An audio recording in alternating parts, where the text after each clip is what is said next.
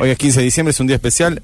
No sé por qué, pero para eso lo tenemos a Juani, Sí. eh, que nos va a explicar por qué hoy es un día especial. Es un día O especial. Ayer. Ayer. realidad. Pero, Pero hoy también. hoy también. todos Pero los si días quien dice ayer especial. dice hoy. Porque Sí. hoy es el día después del día especial. Claro. Seguramente la persona que fue protagonista de este día especial lo disfrutó mucho. Sí. El 15 de junio de 1910, toda Inglaterra despedía fervorosamente al Terranova. A bordo viajaba Robert Scott, rumbo a la Antártida, a la conquista del Polo Sur, Sí. ¿cierto?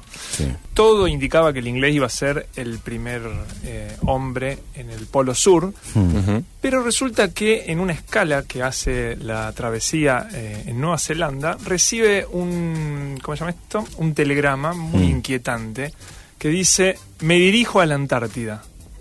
El remitente del mensaje era Roald Amundsen, un noruego que ya venía mostrando claro. sus capacidades respecto de la en realidad eh, hasta ahora había se había dedicado al Ártico había hecho un paso del Pacífico al Atlántico creo que era al revés del Atlántico al Pacífico en barco Mm. el primero que lo había logrado era todo un desafío y además el que le haya mandado un mensaje Era como mojándole la oreja. era mojándole la oreja Claro.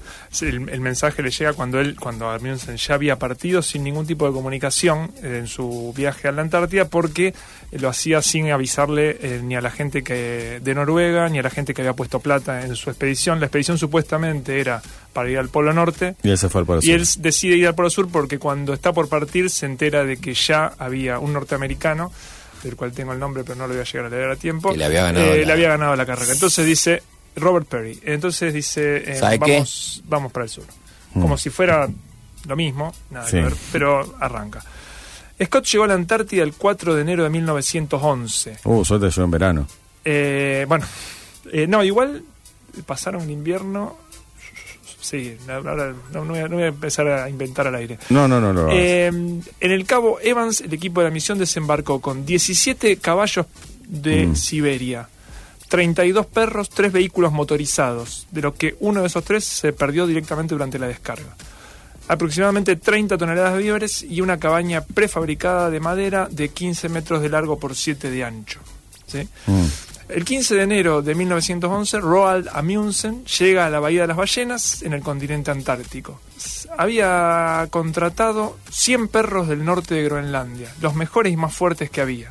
También tenía, también tenía trineos especialmente diseñados con madera de pecan, de la- Sí. del cual se, hace la- se obtiene la nuez de pecan. Sí. Parece que eran las mejores tanto para los trineos como para los esquíes. Tenía unos esquíes de acero específicamente diseñados, botas que hacía años que venía desarrollando para, el- para la expedición. El 14 de diciembre de 1911, o sea, habían pasado el invierno, Sí. tuvieron una- varias desavenencias, ambas expediciones. El 14 de diciembre de 1911, Roald Amundsen alcanza el Polo Sur. Eh, Roald y su cuento de acompa- acompañantes fueron los primeros seres humanos en tener literalmente todo el mundo hacia el norte. 34 días después llega Scott para encontrar... O sea, entonces le mojó la oreja. Le mojó la oreja, se la dejó congelada y, Claro, se, y se y fue. le, y le ganó la carrera. No se quedó esperándolo como... O sea, yo lo que hubiera hecho si era Amusement era me quedo ahí esperando a Robert y cuando llega le digo, ¿qué hace? Sí. Y le saco una foto Claro. cuando me ve. Es, Claro. es un tanto complicado, pero efectivamente no, sigue- no, no se quedó en solamente haberle ganado. No solo, además, no solo dejó una carpa y Sí. una bandera de Noruega en el punto del Polo Sur, sino que además le dejó una carta a Robert Scott. Le dice, querido comandante Scott, como usted será probablemente el primero en llegar aquí después de nosotros, puedo pedirte que envíe esta carta adjunta al rey Hakon VII. Si los equipos que hemos dejado en la tienda pueden serle de alguna utilidad, o sea, le deja víveres Claro. la duda, no duden en tomarlos. Con mis mejores votos, el deseo de feliz regreso, sinceramente su- suyo, Roald Amundsen. Que también una mojada. de Sí, un forro. Bueno, es uno de los grandes exploradores de la historia Sí. de la humanidad. Howard Wolowitz, Sí. no sé si lo, lo Eh, suena, The Big Bang Theory. es uno de los personajes principales de The Big Bang sí. Theory. Profesionalmente es el más despreciado. Sí, porque Del- tiene solo un máster. tiene solo un máster y es ingeniero Sí. eh, en industrial, no, ingeniero no, eh, mecánico, ingeniero mecánico. Y tiene un máster en el MIT, pero es el único de los cuatro principales que no es un científico. Sí. Incluso eh, se recordará una- un, un capítulo en el cual él lo que, se hace, lo que hace es diseñar Máquinas. cosas, Sí. máquinas y elementos para viajes en el espacio. Sí. que la choca, choca un pequeño, un Land Rover lo choca en, en Marte. En Marte y después también otra cosa que hace es que tiene un problema serio con el un inodoro. Sí. Un- Y tiene todo un problema del inodoro que Sí. el, el capítulo un poco remeda la, la película de Apolo, Sí. de Apolo 11. Eh, re- Teniendo en cuenta esta, esta experiencia, esta visión de Sheldon Cooper Sí. intenta in- eh, explicar el universo y Horowitz, Horowitz. Wolowitz se, se encarga de, de- de la caca de los, Sí. del astronauta, digamos, como esa diferencia. Por eso me interesaba que quise hacer un pequeño repaso de cómo fueron los equipos, porque fueron muy importantes. Los caballos de mm, Scott fueron en realidad una mala decisión. Sí. una deci- eh, lo- los caballos eh, transpiraban, los perros solo transpiran por la lengua y los caballos se les enfriaba el, sudor. Los, los, meca- los elementos mecánicos, estos con oruga, Sí. eran muy, muy, estamos hablando de 1911, muy primigenios, no funcionaron, eran muy pesados, se cayeron, en el, se rompieron. Todas la- la deci- las decisiones técnicas y los adelantos tecnológicos, Roland Amundsen tenía todo su equipo especialmente diseñado, liviano, había aprendido mucho de los eh, Intui, los eh, esquimales, Sí. eh, había vivido mucho tiempo y había eh, aprendido su tecnología. Y, y todo esto fue muy importante en el, en el desarrollo. Entonces, sin embargo, en, en The Big Bang Theory es bastante despreciado el que Sí. se encarga de estos desarrollos. Bueno, ¿por qué traigo todo esto? Mezclando una cosa con la otra, llegamos a Pablo Gabriel de León y a la experiencia Marte en Marambio. Pablo Gabriel de León es un ingeniero aeroespacial y es docente argentino. Mm.